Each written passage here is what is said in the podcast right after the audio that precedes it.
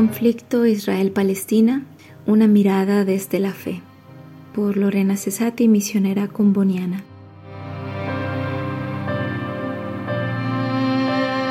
Es octubre 17 cuando escribo esta reflexión y la guerra continúa. Han pasado ya 11 días y el conflicto y las tensiones siguen y escalan. Mucho de lo que escuchamos en los medios son cuantos misiles, amenazas, desplazados, gente desaparecida, cifras impresionantes de muertos e infinidad de personas que hoy lloran la pérdida de sus seres queridos. Hay heridas donde ya había heridas y traumas anteriores. Nuestros vecinos y la gente de la parroquia, palestinos cristianos que viven aquí en Betfage, comentan su temor, cómo las agresiones y segregación se han incrementado en los trabajos, las universidades, las escuelas y la incertidumbre de qué pasará a semella en las familias. Todo esto sin excluir la polarización en las redes sociales, la agresividad, juicios y extremismos que vemos en los comentarios de la gente. Otra cosa que también me sorprende y sacude mucho es la cantidad de gente que vive aquí, no solo judíos, sino también extranjeros que desconocen el drama y los desafíos cotidianos que vive la gente desde hace décadas, no de este sábado que pasó. No obstante, se percibe también un fuerte deseo y añoranza de paz. Es mayoría la gente que desea paz y coexistencia en medio de estas dos naciones la gente está asustada y también está muy triste. A pesar de las hostilidades entre estos dos países, bueno, a uno de ellos no lo podemos llamar como tal porque lamentablemente no ha sido reconocido como país. Y a pesar de lo complicado de la situación, son muchos, muchos los que creen en la paz, los que están trabajando por ella y creando puentes, situaciones y momentos de encuentro, tiempos de sanación, de fraternidad y reconciliación, de conocimiento mutuo, cosas que un muro no puede lograr. Bueno, pues la tristeza viene de al percibir cómo con esta guerra pareciera que los pasos logrados en pro de la paz o al menos la coexistencia han retrocedido. Así lo mencionan o lo dejan entrever amigos judíos, musulmanes y cristianos en sus mensajes de WhatsApp y sus llamadas. Hay verdaderamente hambre y sed de justicia. Hay trabajo por la paz que se ha hecho y se ha dejado camino, así que no todo está perdido. Y a pesar de la tristeza, yo pienso desde los ojos del Evangelio cuando los veo, cuando los pienso. Bienaventurados son todos ellos que trabajan por la paz, porque serán llamados hijos de Dios. Definitivamente el 2023 es un año sumamente difícil para ambos pueblos. Antes del sábado 7 de octubre, el 2023 se contaba como el año que más muertes de palestinos había cobrado, no solo por las fuerzas de defensa de Israel, sino también por civiles israelíes que viven en los asentamientos ilegales de Palestina ocupada, también conocida como West Bank, que violentan a palestinos con armas, piedras o queman sus viviendas y destruyen sus pertenencias. Niños, madres, jóvenes, reporteros se cuentan entre los asesinados.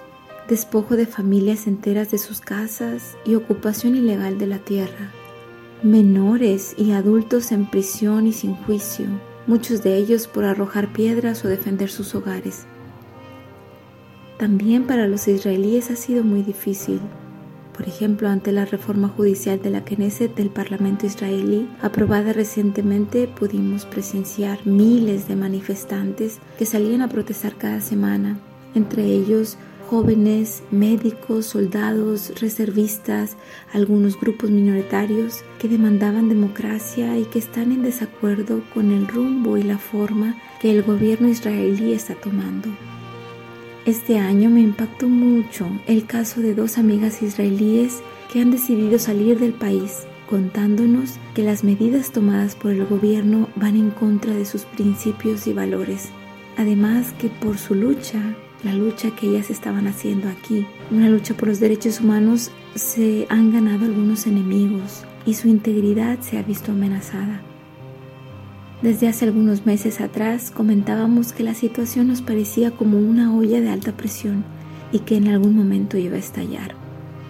También se comenzaban a ver una escalada de agresiones a los cristianos por parte de judíos ortodoxos, actos vandálicos en iglesias, agresiones a sacerdotes y consagradas, escupitajos, entre otras muestras.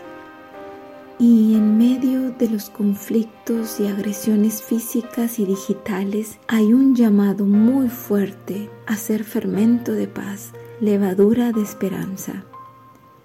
Los cristianos en Tierra Santa sentimos la necesidad de mantener los ojos firmes en Jesús, que nos enseña el rostro de Dios que es amor, de tal forma que el corazón no se deje polarizar ni endurecer con juicios de valor que solo aumentan la violencia, pero sí a buscar la justicia y el amor, porque no hay paz sin justicia, a buscar en Jesús el modelo de vida. Se respira también una bella cercanía en el espíritu con tanta gente que ora por la paz. Una paz que le llaman Shalom, Salam, Pache, Peace, Pe y tantos nombres más.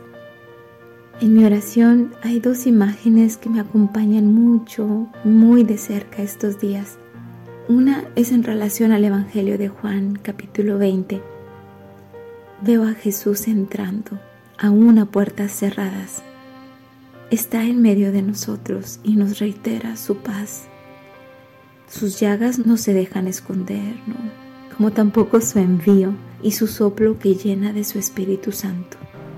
La otra imagen es con relación al corazón de Dios. Por supuesto no lo puedo ni pretendo abarcar, pero en mis momentos de oración siento mucha nostalgia y a la vez consuelo. Nostalgia porque un corazón que ama con tanta fuerza y pureza, porque así es su naturaleza, Dios es amor. Con esa misma fuerza debe ser su dolor al ver sus hijos causándose tanto mal.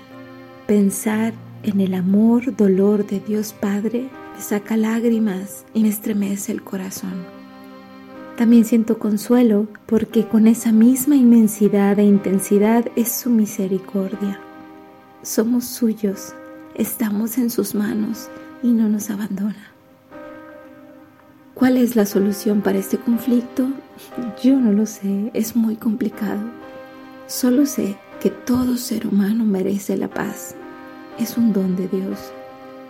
La paz se necesita en todo el mundo, pero la paz se construye también desde todo el mundo, desde cada rinconcito de él, desde cada corazón que vive y siembra paz ahí en su realidad, en su ambiente, en su trabajo, entre su gente. Así que vamos, tú que me escuchas, hay mucho por hacer. Ahí está también tu oración hecha obras por Israel y Palestina, como por Rusia, Ucrania, Noruega, Afganistán, Congo, Sudán, Siria y tantos más de los cuales no nos olvidamos. Así que venga a construir paz. Euntes.